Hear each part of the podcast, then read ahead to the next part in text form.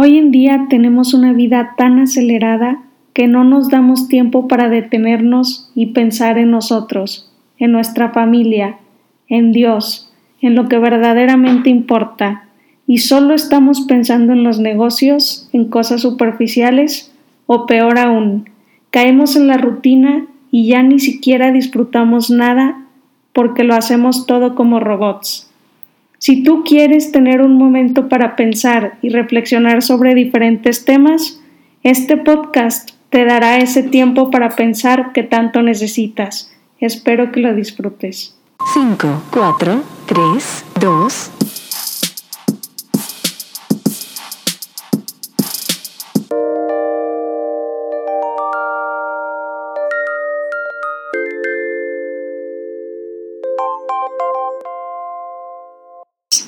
Hola amigos, ¿cómo están? Es un gusto poder saludarlos por segunda vez. Bienvenidos al programa de Tiempo para Pensar y este episodio se llama Desmintiendo el Amor. El día de hoy tenemos como invitada especial a Cristi Vera, que es comunicóloga y creadora de contenido de valor en redes sociales para que la sigan, ¿eh amigos? Porque sí da muy buenos, sí hace muy buenos videos. Bienvenida Cristi, ¿cómo estás? Hola Natalia, muy bien, contenta de estar con ustedes compartiendo eh, pues este, este micrófono, este espacio, porque va a ser muy, muy fructífero para cada uno de ustedes el escuchar el tema que tenemos nosotros preparado. Y bueno, yo, yo ya dije el tema que es desmintiendo el amor y quiero que tú nos cuentes, Cristi, a qué se debe todo esto o qué onda. Pues mira, Natalia, realmente por amor, eh, cada quien ya tiene un concepto distinto. Amor ante el mundo significa, por ejemplo, la expresión de tener relaciones sexuales antes del matrimonio podemos verlo en el día a día de dame la prueba del amor, o ay, es que de verdad te amo, pero realmente las acciones dicen todo lo contrario. Entonces hay un problema porque no, no están alineadas lo que uno piensa, lo que dice y lo que hace. Entonces realmente eso no es amor. Nosotros venimos a este mundo para amar y ser amados. Ese es, ese es pues el objetivo, nuestra meta y eso es lo que nos debe mover. Eso es lo que nos debe mover a hacer el bien, a amar al otro. Y pues hoy en día está tan distorsionado el amor que hay parejas de novios que se dicen que se aman cuando en realidad solo están sintiendo deseo, solo están por mera lujuria o están juntos, pero es una relación tan tóxica que, que ni ellos pueden salir de allí porque no quieren porque están obteniendo otros beneficios de cada uno de ellos. Entonces, por eso este programa se llama Desmintiendo el Amor, pero estaremos hablando también de lo que hay más allá. Es decir, nos vamos a meter dentro de la cabeza de la persona y decir, ¿por qué estás con fulanito de tal? ¿Qué es lo que te ocasiona? ¿Qué sucede en nuestro cerebro cuando nos enamoramos? Sí, como el por qué actuamos como actuamos, ¿no? Y claro, estoy muy de acuerdo contigo porque hay mucha gente que por mera calentura, literal, se hace de, de todo, ¿no? Ya sabes. Tiene relaciones sexuales antes, quiere correr antes de caminar, porque pues eso sería adelantarte muchísimo, ¿no? Se comen la torta antes del recreo, ¿no? Como dicen por ahí. sí, sí. Oye, y bueno, Vamos a hablar ahora de las etapas del enamoramiento. ¿Qué te parece? Muy bien, Natalia. Me gustaría preguntarles a ti, a los que nos están escuchando, ¿les ha pasado a ustedes mismos, o sea, vivencia personal, o que algún amigo o amiga cercana de repente se enamora de, pongámosle un renacuajo, y que tú le dices como amigo, como amiga, le dices, de verdad, pero que no lo estás viendo y que esa persona que se acercó a ti te dice, no, es que de verdad es mi príncipe azul. O si es él, te dice, no, es que es, es una princesa. Y tú así de como amigo de, pero de verdad, o sea, no le está viendo, o sea, es lo contrario a ella, lo contrario a sus convicciones, este, realmente se la va a llevar al mal y por qué estás con esa persona. O simplemente no hay atracción física y, y la otra persona está cegada, ¿no?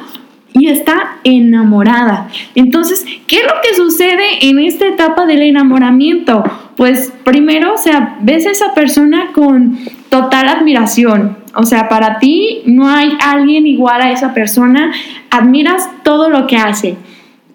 Simplemente, no sé, recordar alguna caricatura, lo que sea, vemos cuando alguien está enamorado, cómo se le abren los ojos, se le dilatan las pupilas, Qué romántica. Exacto, todo el tiempo estás pensando en esa persona y tienes como ese deseo de, de, perseguir a esa persona porque quieres estar con ella, ¿no? Entonces la tienes todo el tiempo este, en, la, en la cabeza y tienes esa necesidad de compartir lo que hay dentro de ti, de platicarle este, de tu día y pues esto es la etapa del enamoramiento. Sí, claro, yo estoy muy de acuerdo y sé y creo que es una etapa muy bonita, esta etapa del enamoramiento pero ese es el peligro, el que tú dices, que te ciega muy cañón y muchas veces te enamoras de alguien que ni al caso. Por ejemplo, justo me acabo de acordar que hoy en una clase de psicología estábamos como analizando a una pareja, ¿no? Viendo una película de esas en blanco y negro de los 50 y así. Ajá. Y era de que de dos chavos que se casaban en contra de la voluntad de sus papás y de todos. O sea, literal se veía que se estaban casando y nadie fue a su boda. ¡Qué feo! Nadie, ninguna ni sus familiares, ni sus amigos, porque los familiares de la muchacha estaban en contra. ¿Por qué? Porque decían que pues el chavo era un fracasado y que no le podía dar los lujos que tenía y todo. Y pues era verdad, ¿no? Y ella pues cegada se casó, ¿no? Y pues estaban teniendo muchas peleas y muchos conflictos y en fin, muchas cosas, ¿no? Pero eso es a lo que voy con ese peligro. Pero sí estaban totalmente enamorados sí, ellos. Sí, claro, estaban enamoradísimos y no vieron como las consecuencias de lo que estaban haciendo, ¿sabes? No vieron los defectos del otro hasta que después estaban empezando a dar cuenta y empezaron a surgir las peleas fuertes y así en fin, ¿no? Pero eso solo es una etapa, no se preocupen. Y ahora... Pero ¿qué sucede dentro del cerebro? Tú que estudiaste medicina y, que te encanta la psicología, ¿qué sucede en esta etapa del enamoramiento? O sea, ¿qué hormonas son las que se activan que te hacen tener esa persona en mente todo el tiempo? Bueno, primero que nada les voy a decir que pues el enamoramiento es un evento que surge en los primeros seis de los primeros seis a ocho meses, ¿no? De la relación. Incluso puedes durar los primeros años, ¿no? Todo depende de la persona. Y este nos quita la lógica de la congruencia y nos genera así muchísima emoción, ¿no? De esas veces que estás en las nubes y todo se te hace bonito y estás muy emocionada. Y bueno, en este proceso aparece la dopamina, que es un neurotransmisor, ¿ok? Esta es la generadora de muchísima atención y memoria. Por eso cuando nos enamoramos, prácticamente recordamos todos los detalles. Por ejemplo, ay, mi novio o mi novia me llevó al café y luego me dio unas flores y así lo recuerdas todo, ¿no? Y en ese momento es cuando se te pasa el tiempo muy rápido porque pues estás muy enamorado y te encanta y, y pues genera esa sensación de no cansarte nunca de estar con esa persona, ¿no? Y otra hormona que está implicada en esto, que aparece, es la oxitocina. Esta es la del apego, ¿no? Es la hormona que crea el apego a la persona. Es esta que nos da la sensación de sentirnos uno solo con nuestra pareja, ¿no? Por ejemplo, entre más te abrazas y te besas, más se incrementa la oxitocina. Y bueno, a lo largo del enamoramiento, pues se disminuye la dopamina y la oxitocina es la que se queda estable, ¿no? Que es la, la segunda hormona de la que hablamos. Por eso, una relación dura mucho tiempo, porque aunque no es la misma sensación de las mariposas en el estómago, pues esta sustancia nos hace sentir que pues la otra persona es muy importante para nosotros. Y bueno, en el transcurso de la relación, hay un incremento de endorfinas y pues esto se convierte en un proceso adictivo, ¿no? Y esta sustancia nos quita el dolor y al mismo tiempo nos crea esa sensación de necesidad de repetir conductas, ¿no?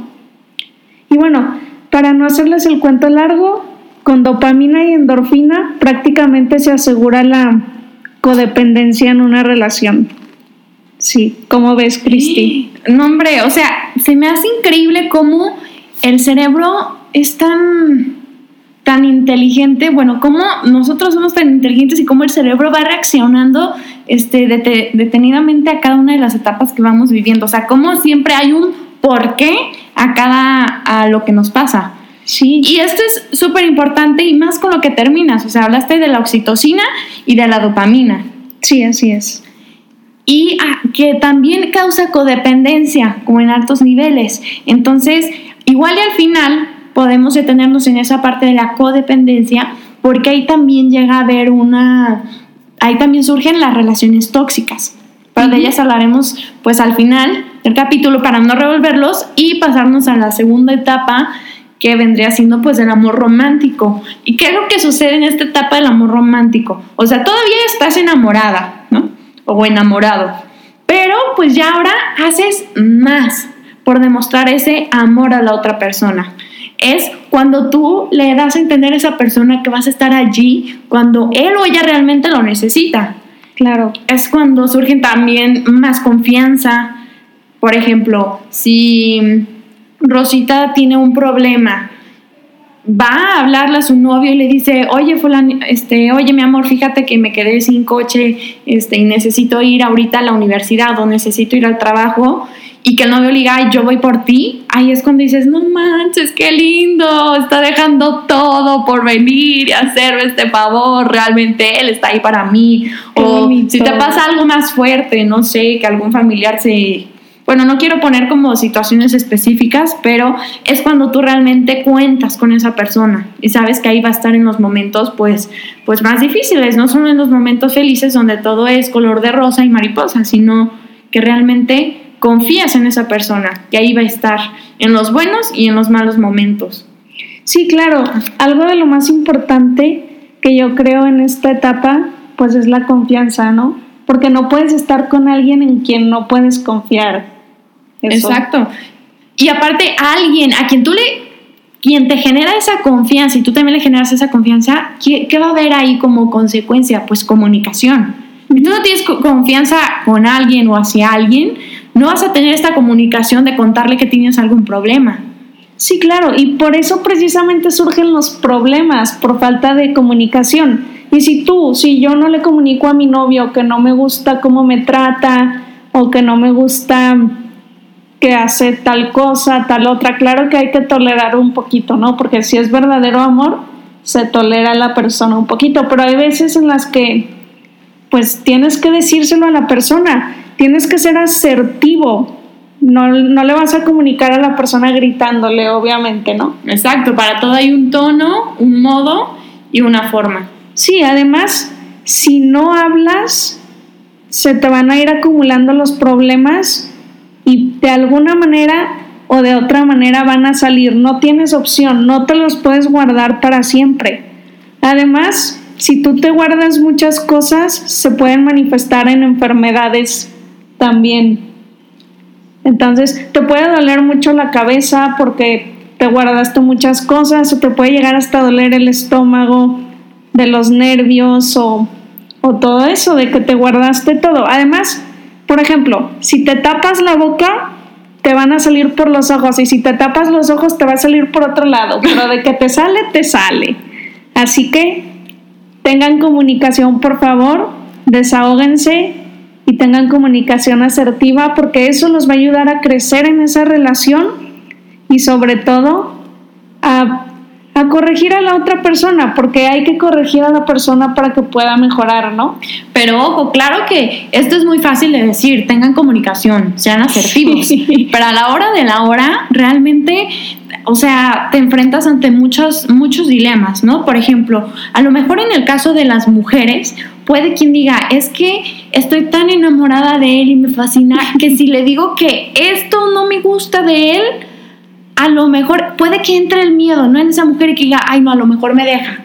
O va a decir que soy bien pico, que soy una intensa o que qué delicada. Entonces, empieza este error de caer ante el miedo de, ¿y si le digo esto? Y después... Sí, especular. A especular y empezar a tener todas estas suposiciones en tu mente y nosotras hacernos nuestra propia historia de es que si le digo esto va a pensar pum, pum, pum, pum, pum, pum, pum. Y luego te lo guardas. Sí. dices, bueno, no pasa nada. Este...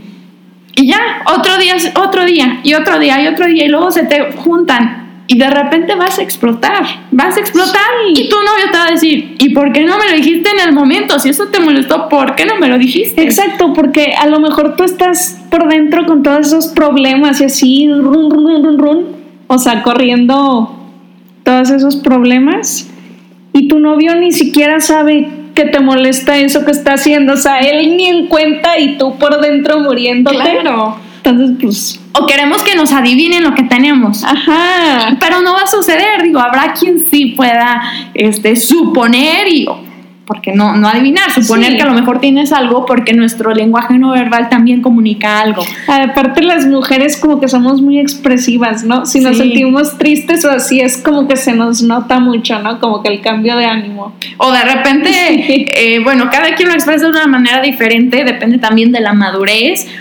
pero por ejemplo puede que a lo mejor una chavita de 15 años que no le quiere decir este, algún problema o algo que le molestó de su novio y que de repente empiece a publicar o a postear frases en Instagram de es que los novios que regalan detalles son los mejores y los que no, pues, o sea, por ejemplo, ¿no? Sí.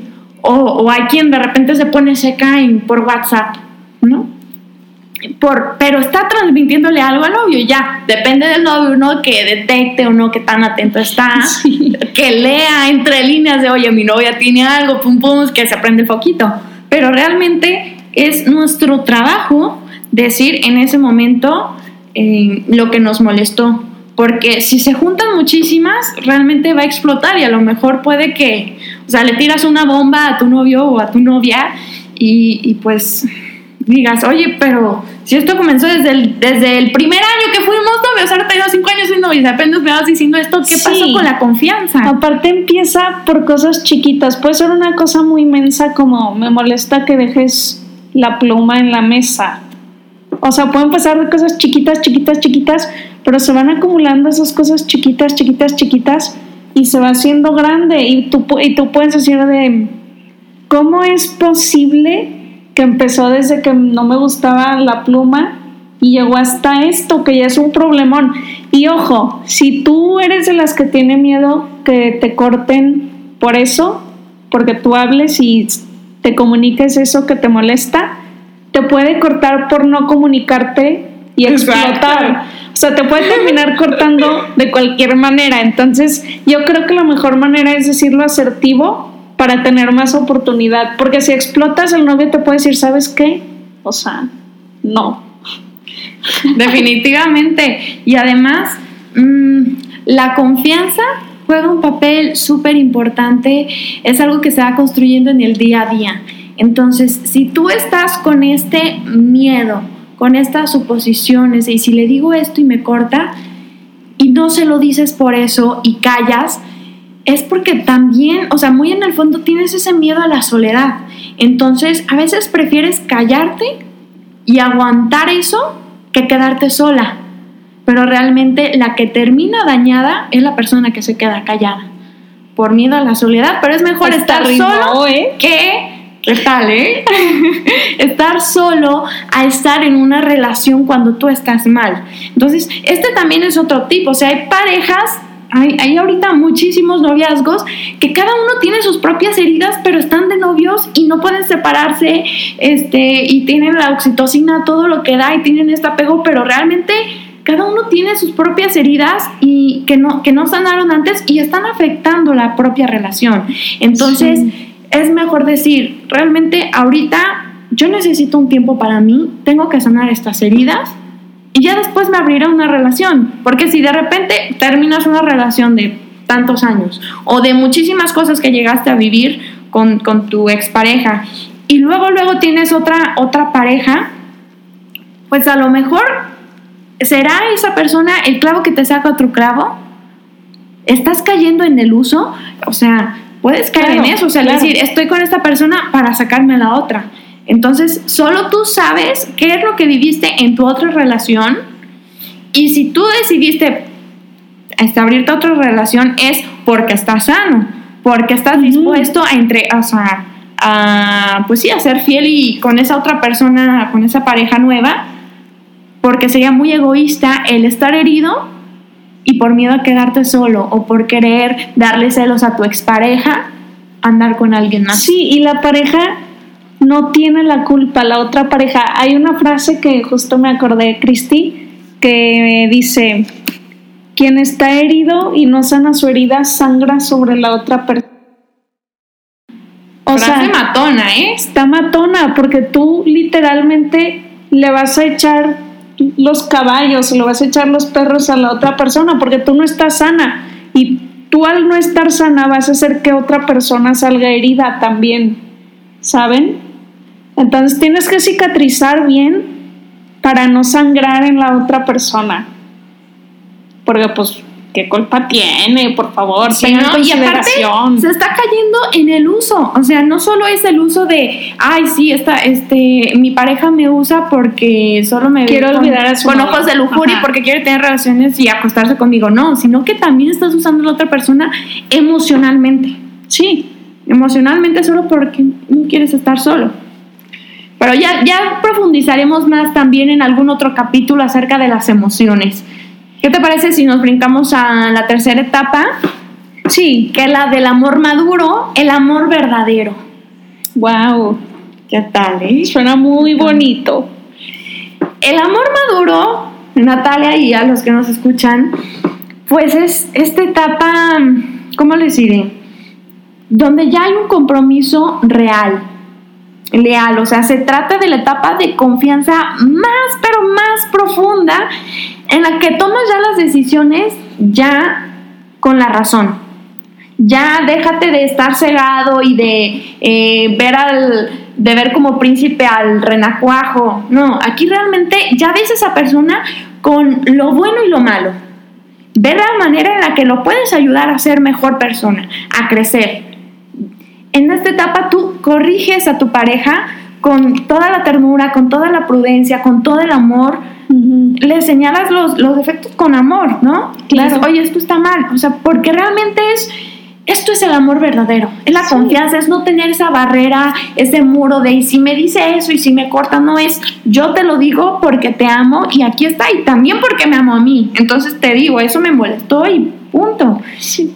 Eso es el, el amor verdadero. Aquí es donde el vínculo pues emocional no es, tan obsesivo como la primera fase que estás todo el tiempo pensando en, tu príncipe y ay sí es que me encanta de verdad pero es que si lo vieras y todo el tiempo ves las fotos de WhatsApp o escuchas una y otra vez sus notas de voz y dices ay me encanta o sea te sigue encantando pero o sea ya no es obsesivo el vínculo emocional como la primera fase sino que ya da pues camino, ya despacio un amor más libre, ya hay más comunicación, el diálogo, ya hay negociación o acuerdos.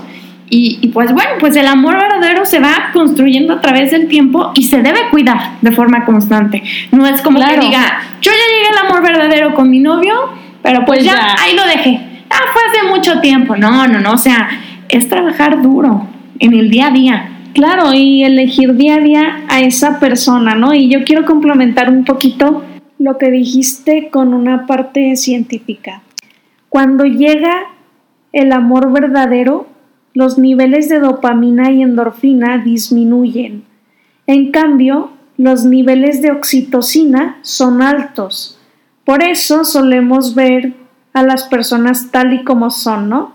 Como quien dice, sin magia y aún así nos sentimos convencidos de que aún con los defectos y virtudes, la pareja es muy importante. También considero, fuera de lo científico, que el amor verdadero es cuando tú eliges día a día a una persona sin importar sus defectos y sus virtudes. También algo que creo es que el amor verdadero es la capacidad de tolerar a la otra persona. No sé qué pienses tú, Cristi. ¿No? La espera de entregarse, de donarse a sí mismo. Porque hay quienes dicen que, que son mocherías o que porque la iglesia dice que es pecado el tener relaciones sexuales antes yo les digo, es que realmente si supiéramos lo que valemos, si nos sintiéramos únicos y deseosos de, ese, de ese amor y que realmente hay alguien que, que da la vida por nosotros, realmente no estaríamos pues en sí vendiendo nuestro cuerpo con cualquiera. ¿Cuál es el precio que tiene tu cuerpo, Natalia? No, pues mi cuerpo no tiene precio, yo soy muy valiosa, al igual que ustedes, al igual que tú, Cristi, al igual que todos. ¿Por qué? Porque estamos hechos a imagen y semejanza de Dios. Y abriendo los ojos, no debemos de dejar que nadie nos use y así, ¿no? O sea, yo eso es lo que pienso. Sí. En sí, tu cuerpo no tiene un, un, costo así monetario, claro que no, pues somos únicos, somos irrepetibles, somos hijos de Dios, ¿cómo vamos a, a, tener un costo si no somos un producto, una mercancía por la cual intercambiar? Pero lo que vale tu cuerpo, el que tú te entregues a otra persona, el que tú digas, ok, yo me voy a entregar hasta que esta persona haga eso, es cuando aquella persona se hinque y te diga, te quieres casar conmigo y hasta que se casen en la iglesia y tengan el sacramento del matrimonio, se done totalmente en un acto libre, total, fiel y fecundo, abierta a la vida, ahí ese es el valor de que tiene tu cuerpo. Tú no te debes entregar cuando no hay un compromiso, cuando no hay unos votos de por medio, porque ahí solo se está buscando la lujuria, el deseo, y eso está está mal. ¿Por qué? Porque te ocasiona desilusiones. Ya Natalia nos habló acerca de pues, los efectos químicos y, psicológicos que genera nuestro cerebro en otra persona. Ahora imagínense con una relación sexual, todas las hormonas se generan un apego hacia esa, hacia esa persona con la que te acostaste para que de repente al día siguiente no esté esa persona y tú te sigas sintiendo deseosa de amor y te sentiste usada y luego dices, bueno, voy a acostarme con otro con tal de sentirme amada, pero el otro no, no está buscando amor, o sea, el otro solo está buscando, saciar, está buscando saciar sus, sus, sus impulsos. Y aquí los impulsos no son, no son no son ni buenos ni malos, pero nosotros que somos seres inteligentes y capaces y con razón y todo, nosotros podemos libremente decir, ahorita sacio mis impulsos o ahorita no los sacio. Ahorita me acuesto o mejor me, me aguanto hasta el matrimonio. Claro no somos animales, porque hay quienes dicen, es que esto es algo natural que pasa en mi cuerpo y que me dice que tengo que acostarme y que tengo que, que, tener estas caricias. No, no, no, o sea, no eres un animal. Tú te puedes controlar y ya sabes lo que está bien y lo que está mal. Claro, los animales simplemente dicen, tengo hambre, como, tengo sed, tomo agua, quiero dormir, duermo. Y nosotros, para eso está la razón.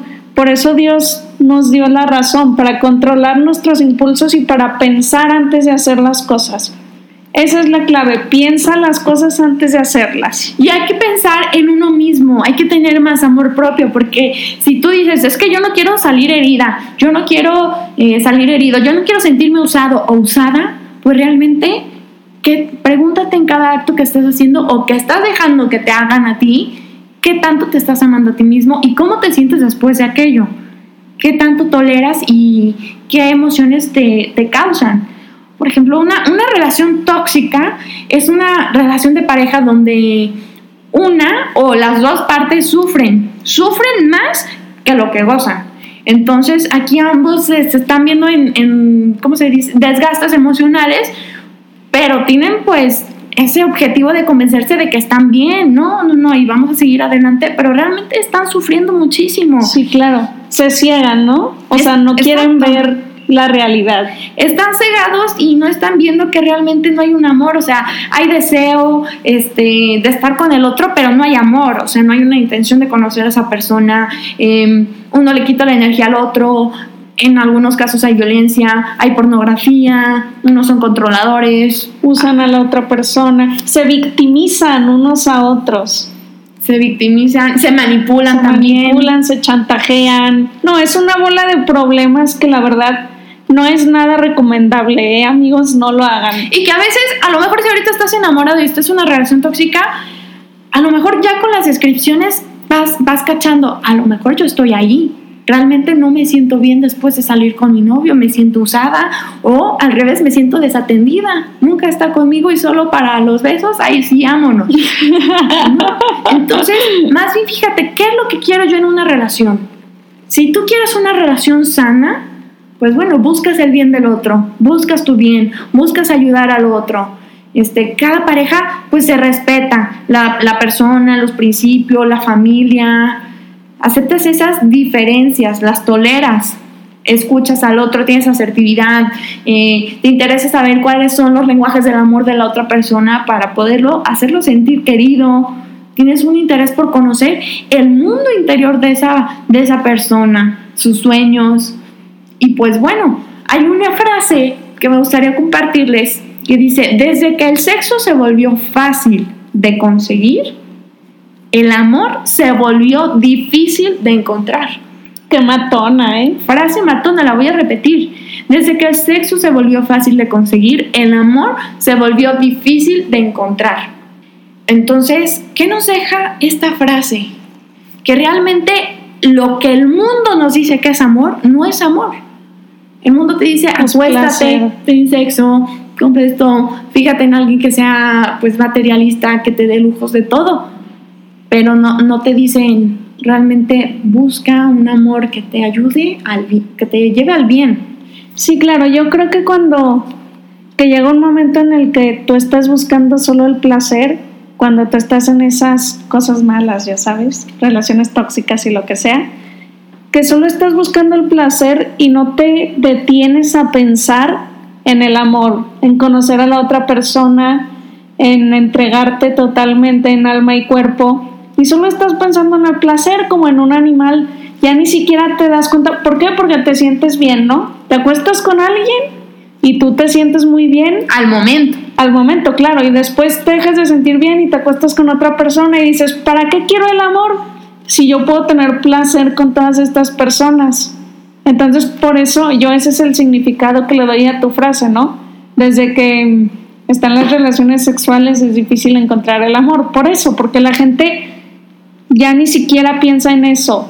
No piensa tampoco en un compromiso, no piensa en trascender, no piensa en un amor. El amor trasciende. Entonces no están pensando en el amor, están pensando meramente en lujuria, en deseo y en pasiones. Sí. Sí, Que en sí es importante también hablar del compromiso. O sea, este programa se llama Desmintiendo el Amor. Ya hablamos en relaciones, relaciones tóxicas y todo lo que no es amor. El el- la falta de compromiso no es amor. claro, no es amor. Hay novios sin ser novios. Nunca se declararon, oye, ¿quieres ser mi novia? Oye, ¿quieres ser mi novio? No, simplemente Amigos con derechos. y listo. ¿Por qué? Porque así es más fácil. Si al día siguiente él ve a otra, se va con la otra y tú no le puedes reclamar Sí. porque no son novios. No son novios. Son amigos con, Con derechos. derechos. Y si los dos aceptaron, pues bueno, no puedes reclamar nada. ¿Y por qué hay una falta de compromiso? ¿Tú qué crees, Natalia? Bueno, de hecho, justo que cuando dices estas palabras, se me vino a la mente una conversación con la señora que pues nos ayuda a limpiar, ¿no? En la casa. Y ella me decía, no me acuerdo qué mencionó de, de su esposo, ¿no? Así le decía, dijo mi esposo no sé qué. Entonces, a mí se me ocurrió preguntarle, yo de metiche, ¿no? Le pregunté de que si estaba casada y todo, y me dijo, no, yo estoy arrejuntada, ¿no? Arrejuntada, vámonos. Vámonos. Esa fue la palabra que utilizó, ¿no? Entonces, ella en realidad nunca se casó y nunca, nada, nomás se fue con su, con su amigo, porque pues ni siquiera es su esposo, ¿no? Amigo con derechos. Pero le dice esposo, fíjate. Sí, le dice esposo, irónicamente, no sé. Entonces yo le pregunté, ¿y por qué no estás casada? Y dijo, porque todos los que se, porque casarte pues obviamente ya es compromiso, ¿no? Y dijo, es que yo veo que todos los que se casan siempre se divorcian, siempre rompen su relación. Entonces yo me quedé pensando y le dije, es que no, o sea, si alguien se casa y rompe su relación, es que no se amaban de verdad. Y no depende del sacramento, o sea, el sacramento no es como que te haga algo para romper tu relación. Y ese es el estereotipo que tienen muchas personas, especialmente pues las personas de los pueblitos y así, muchas que no se casan, de que si te casas ya vas a romper tu relación. ¿Y para qué rompes esa relación?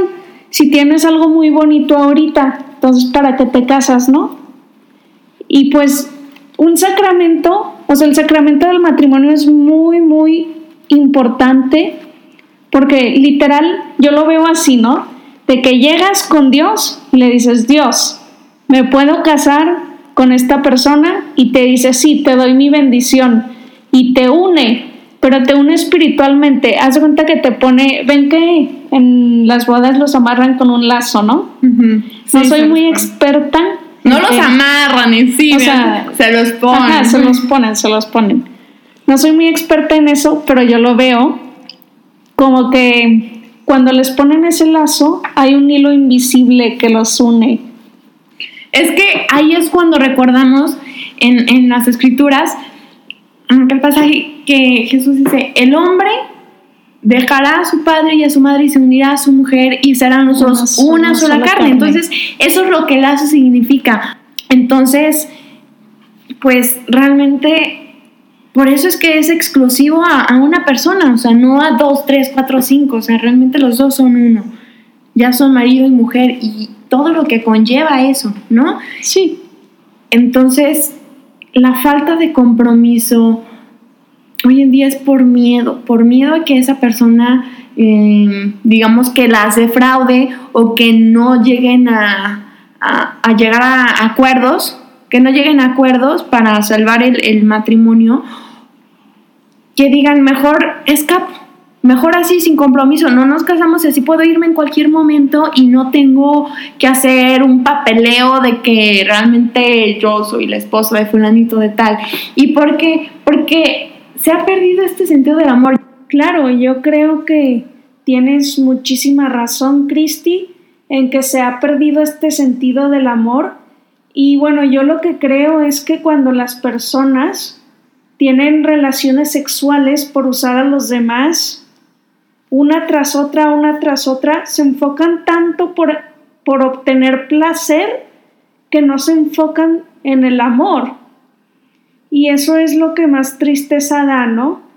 Que las personas se pueden sentir usadas el otro porque nada más ven a las personas con lujuria y por placer y por tanto placer que quieren y necesitan, que van de una tras otra, tras otra o viceversa, pues dejan de pensar en el amor. Otra cosa, Cristi, que yo creo que influye es la comparación. Muchas veces estás tan concentrada en compararte con las demás personas que olvidas realmente que tu relación con tu pareja es única y olvidas el amor porque estás concentrada en otras cosas y no estás concentrada en el amor que le tienes a tu pareja. O sea que siempre ves el vaso de los demás más lleno que el tuyo. Entonces yo creo que eso representa un verdadero peligro para, para la relación porque ahí pueden venir los conflictos. Así es, Natalia. Entonces, a ustedes que, nos escuchan, no comparen porque tú eres único, tu pareja es única, lo que ustedes tienen es único. Si sus amigos son más detallistas, déjenlos a ellos ser detallistas.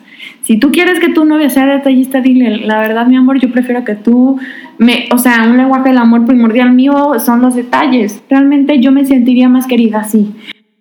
Pues a modo de conclusión y también como consejo, para la vida diaria, me gustaría decirles que tengan presente siempre sus no negociables. Sus no negociables que son pilares, son esas rocas firmes por las que tu casa está sustentada. ¿A qué, ¿A qué me refiero? Por ejemplo, un pilar no negociable para mí en mi novio es que sea una persona católica, practicante. Número dos, que sea una persona honesta. Número tres, que sea una persona trabajadora.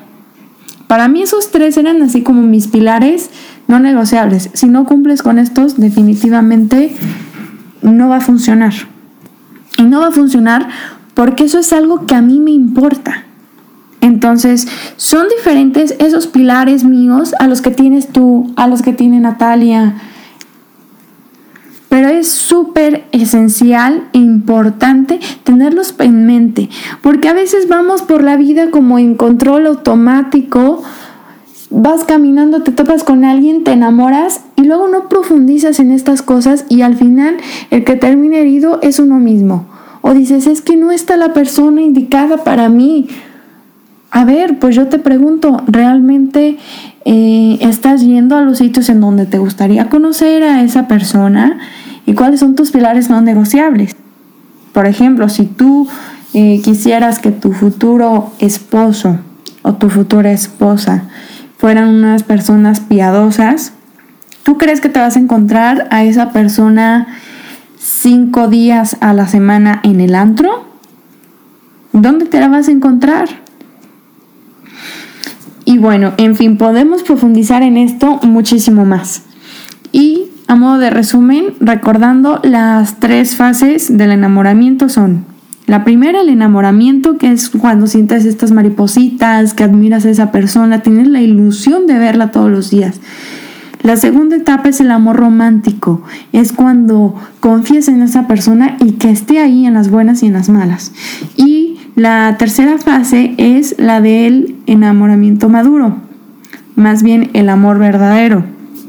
En esta etapa, la confianza y la lealtad es clave. Además se toman decisiones más razonables. Y es donde ves a esa persona, no la ves perfecta, sino que ves lo que te gusta y lo que no. Y aún así decides amarla. Cristi, muchísimas gracias por esa conclusión tan bonita y por este resumen. Y bueno, espero que disfruten este episodio tanto como nosotros lo disfrutamos. Y nos vemos en el próximo episodio de Tiempo para Pensar. Adiós. Adiós amigos.